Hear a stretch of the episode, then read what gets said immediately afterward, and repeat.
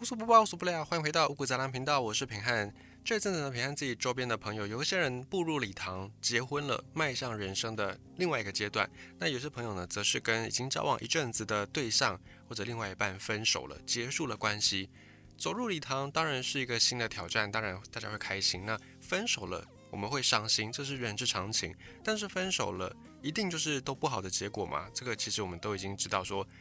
并不一定完全都是不好的嘛，有时候分手或者有时候离开对方，反而让我们可以看到更多，可以让我们成长提升更多，这个是有可能的。但是在那个当下，就是你在那个情绪漩涡的当下，其实有时候你没有办法很好的走出来，但没关系。平安自己，我也曾经有过这样的经验。作为一个有这样经验的人来讲，我觉得我自己当初的那个过程是，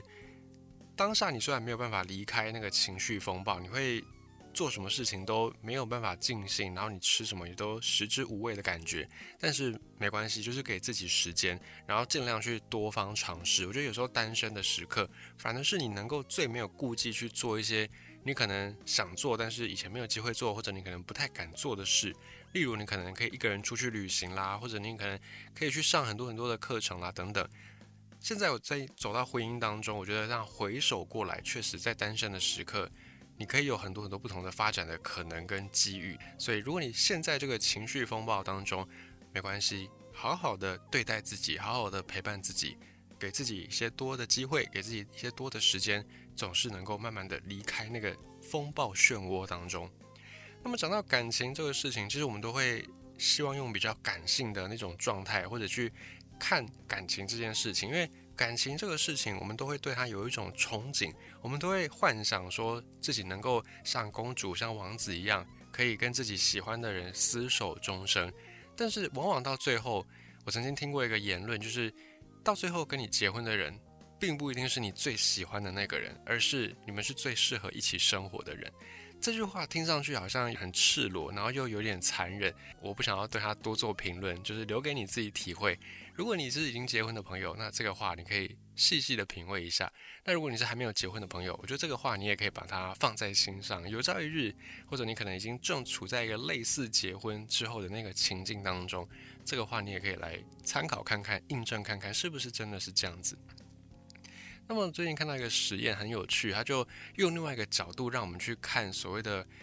自由恋爱这个事情。有时候我们都说自由恋爱比以前那种相亲啦，或者是媒人媒妁之言的帮你决定婚姻的那个时代好很多。我们都会有一种这个刻板印象，但是自由恋爱真的好吗？哦，或者是自由恋爱真的就一定不会离婚吗？我们直接从结论来讲好了。我们从现在的离婚率居高不下来看，我们已经可以证明说。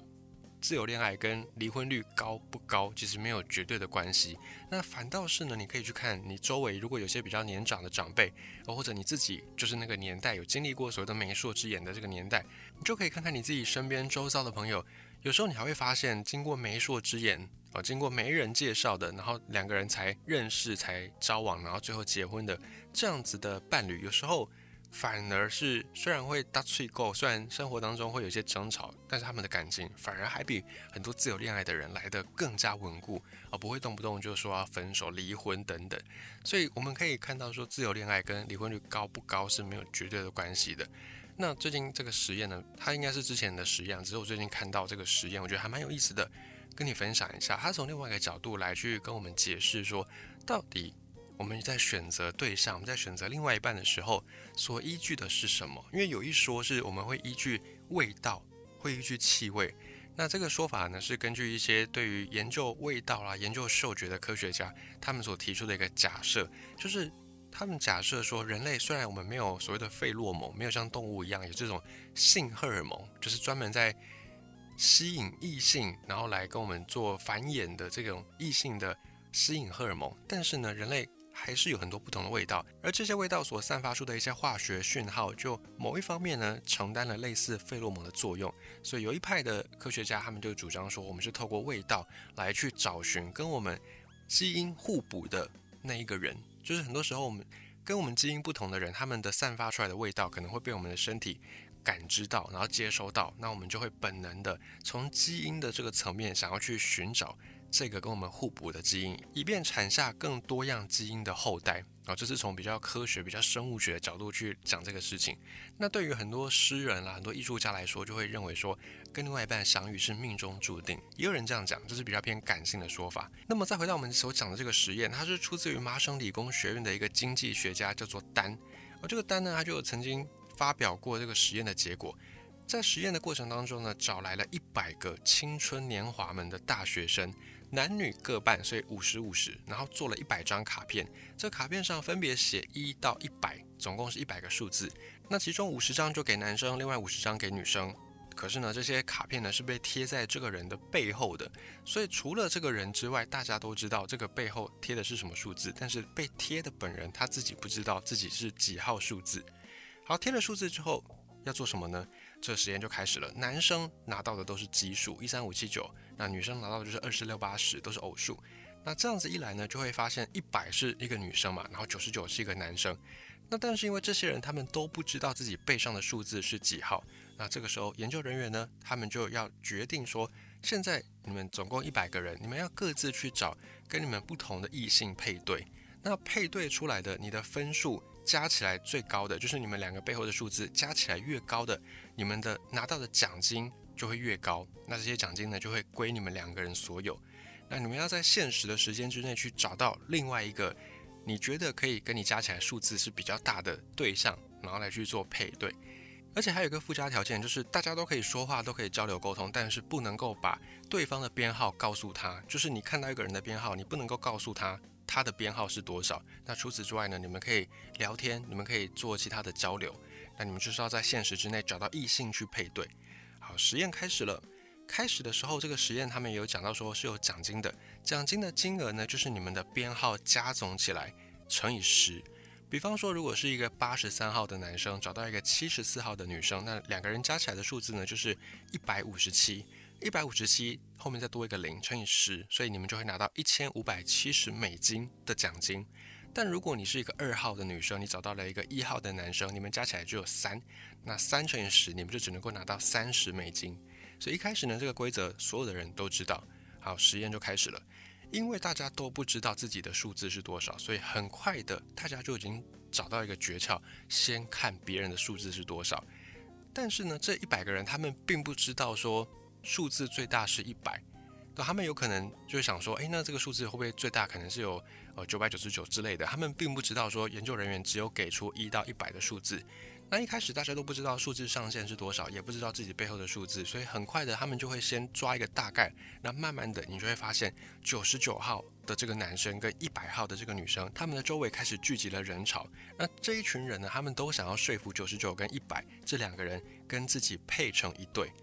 那有的人就会开始讲一些话术，就说：“哎，来来来，跟我一起，我们一起呢就可以拿到很高的分数，一起拿到很高的奖金。”或者呢，有人就会讲说：“你看，你看，我们就是天作之合啊，我们这样搭配在一起，我们一定是可以拿到最多奖金的那一组。”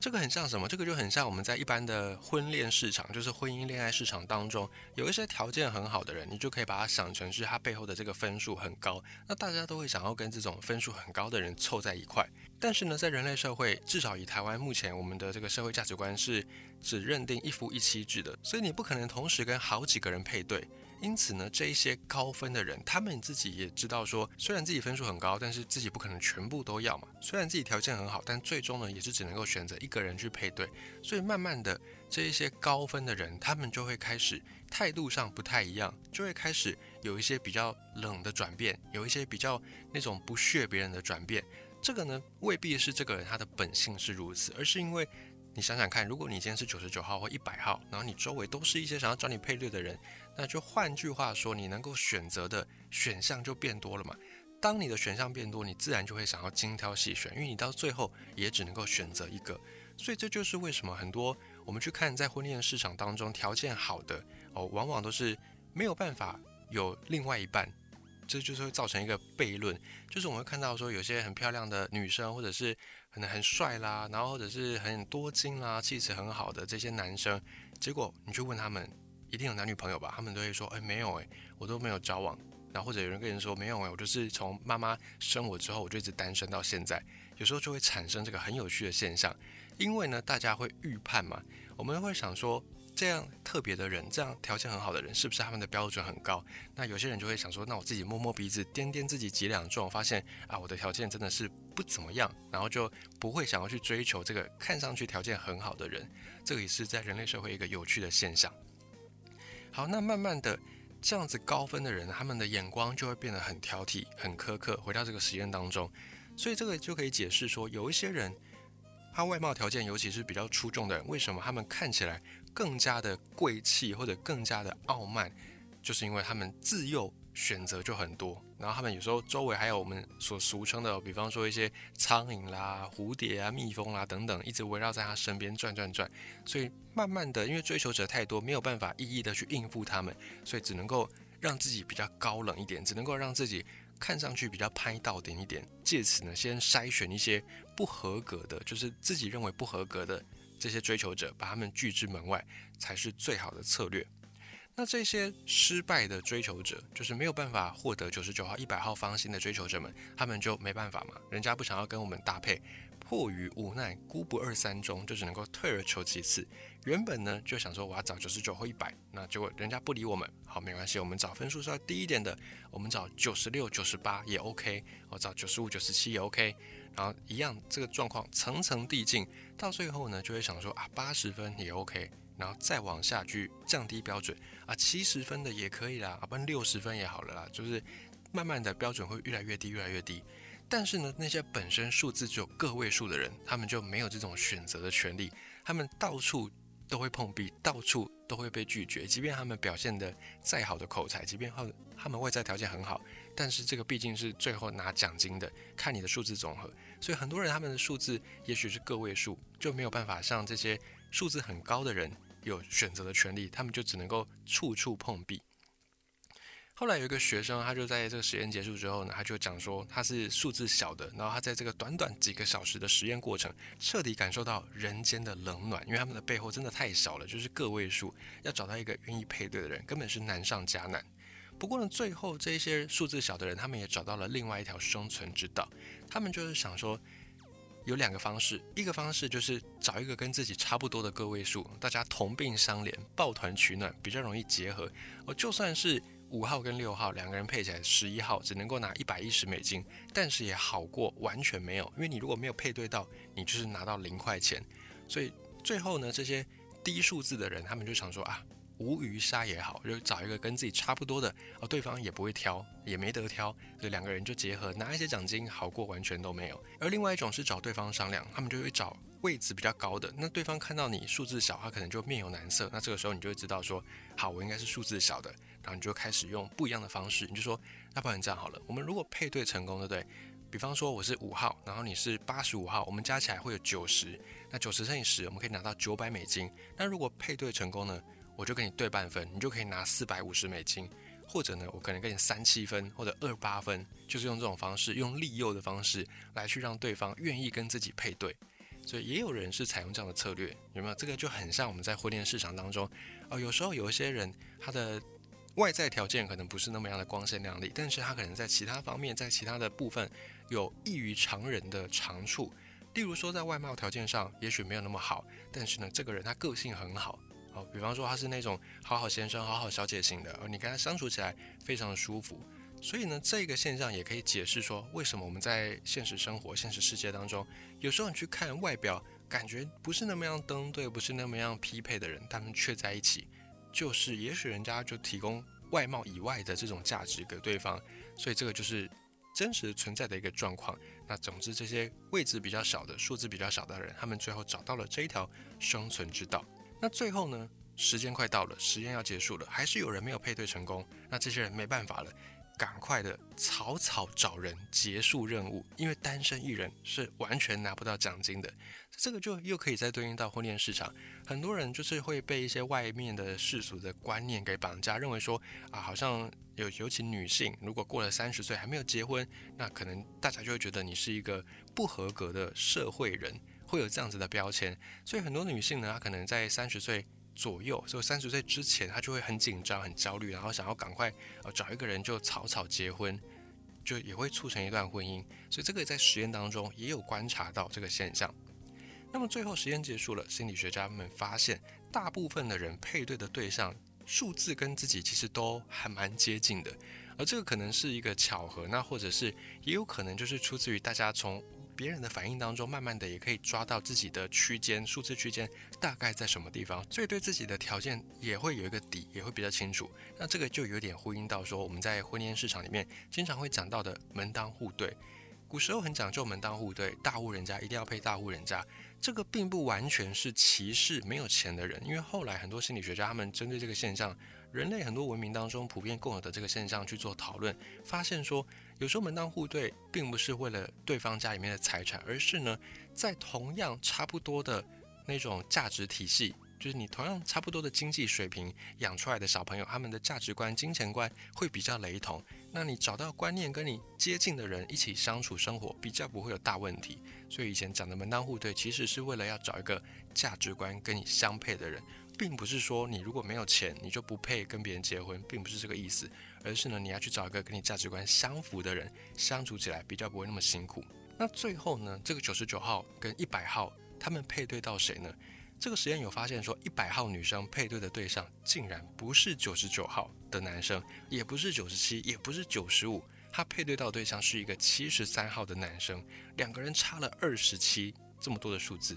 为什么会有这个现象呢？后来再进一步研究，发现说，因为一百号女生周围太多太多追求者了，这个一百号女生最后呢也昏了头了，她采取的一个策略呢叫做习受。因为她自己不知道一百是最大值，她也不知道自己是一百，那她只知道说她旁边很多的追求者，所以她的数字应该不小。那她就在一直等等，看看有没有数字更大的人能够出现在自己的眼前。但但是呢，等啊等，等啊等，最后被她拒绝的这些人，他们也各自再去找到他们找到的那个对象。所以慢慢的，九十几号的这些男生都被其他人给选走了，八十几号的男生也被选走了。然后到最后呢，诶，时间快到了。好，好像没有更大的数字出现，赶快赶快，趁自己还有一点被追求的价值，就找一个分数也不会太低，哦，差不多的人一起配对，拿到奖金就算了。所以最后呢，这个一百号的女生配到的是一个七十三号的男生。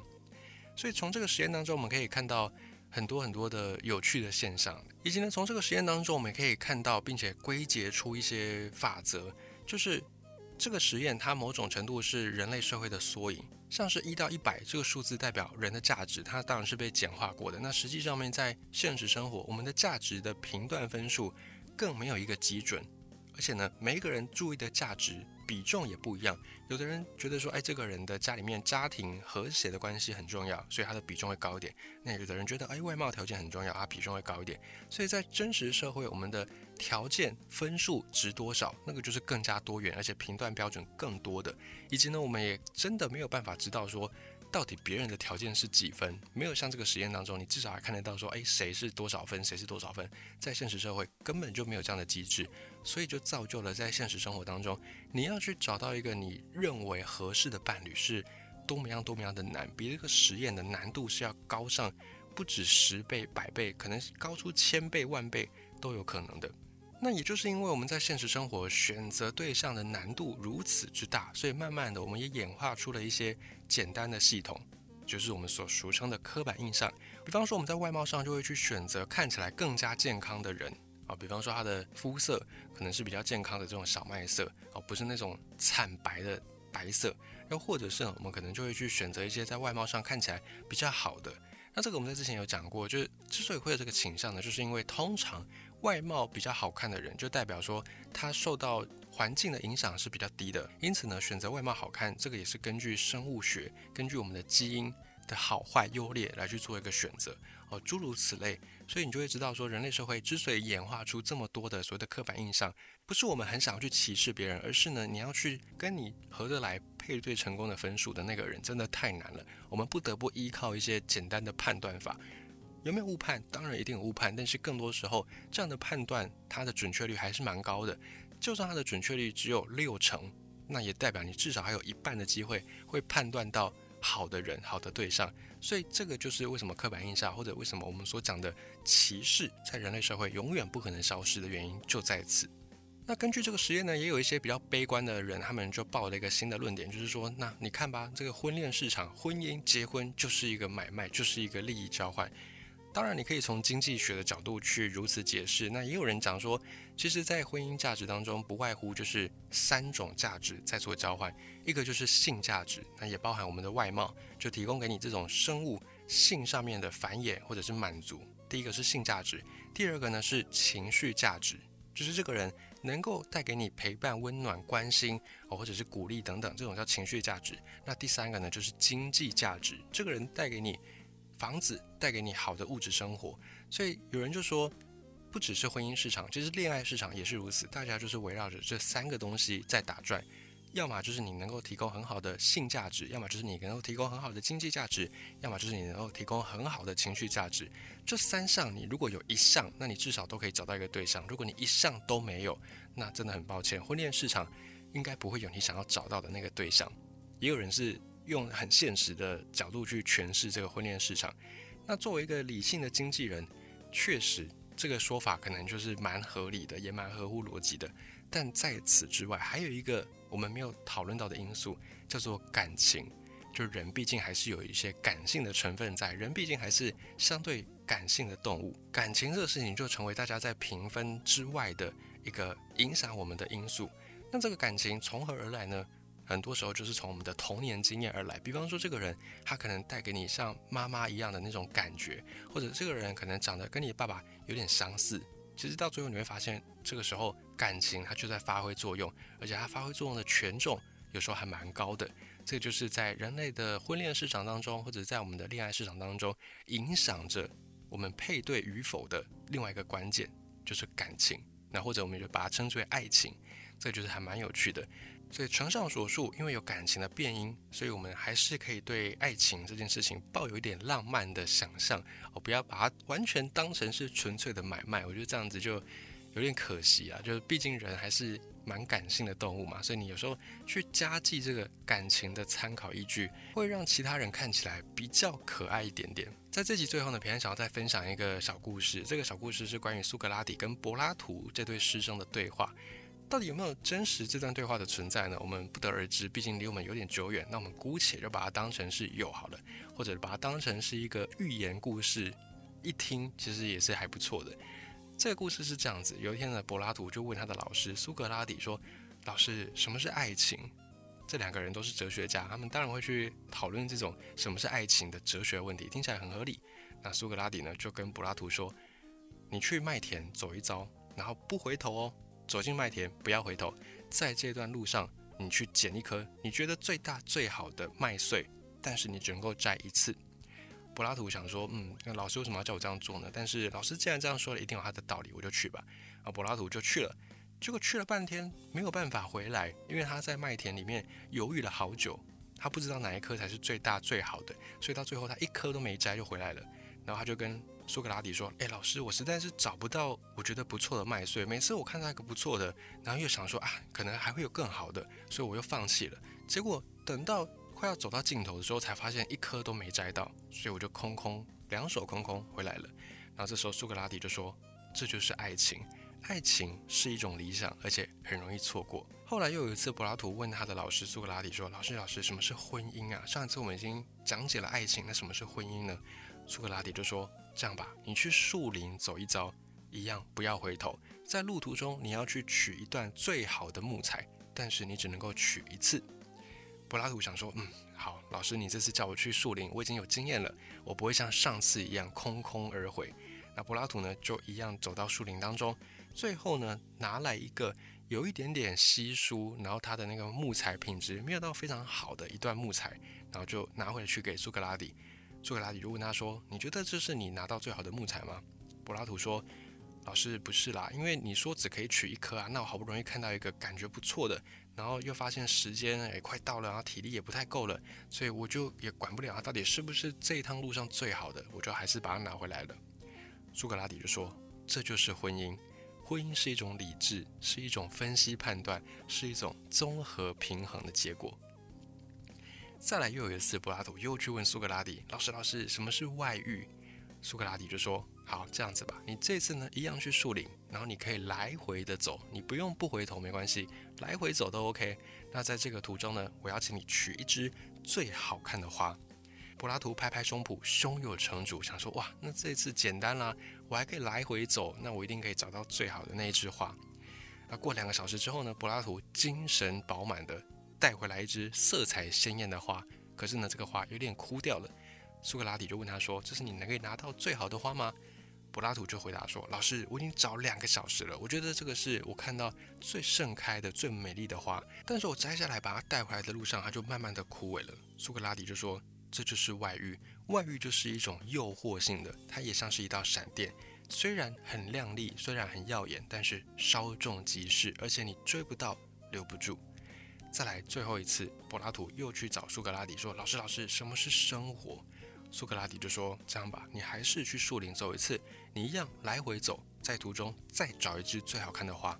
柏拉图想说：“嗯，老师你怎么跟上次条件一模一样呢？莫非是有什么新的蹊跷吗？”哦，不管了，不管了，我就先去树林吧。柏拉图有了上次的教训呢，他又满怀信心的走进树林。结果过了三天三夜，柏拉图没有回来。苏格拉底感觉是不是发生什么大事了，就走进树林去看，结果发现呢，柏拉图。已经在树林里面露营了起来，已经扎营了起来。苏格拉底就说：“哎，你我不是叫你去找最好看的花吗？你怎么在这边露营是怎样？”那柏拉图就说：“老师有啊，我有找到啊，这一朵，你看，你看，这一朵就是我找到最好看的花。”苏格拉底就说：“那你为什么不把它带走呢？”柏拉图回答说：“老师，我如果把这个花摘下来，它马上就会枯了。但是我就算不摘它，它总有一天也会枯。所以我决定在它还盛开的时候。”我就住在它旁边，等它凋谢的时候，我再找下一朵。那你现在看到这一朵呢，已经是我这一趟找到的第二朵最好看的花。这时候苏格拉底就告诉柏拉图：“哇，看来你已经懂得生活的真谛了。生活就是追随与欣赏，对生命中的每一次美好，我们都可以随遇而安，不强求，不执着。”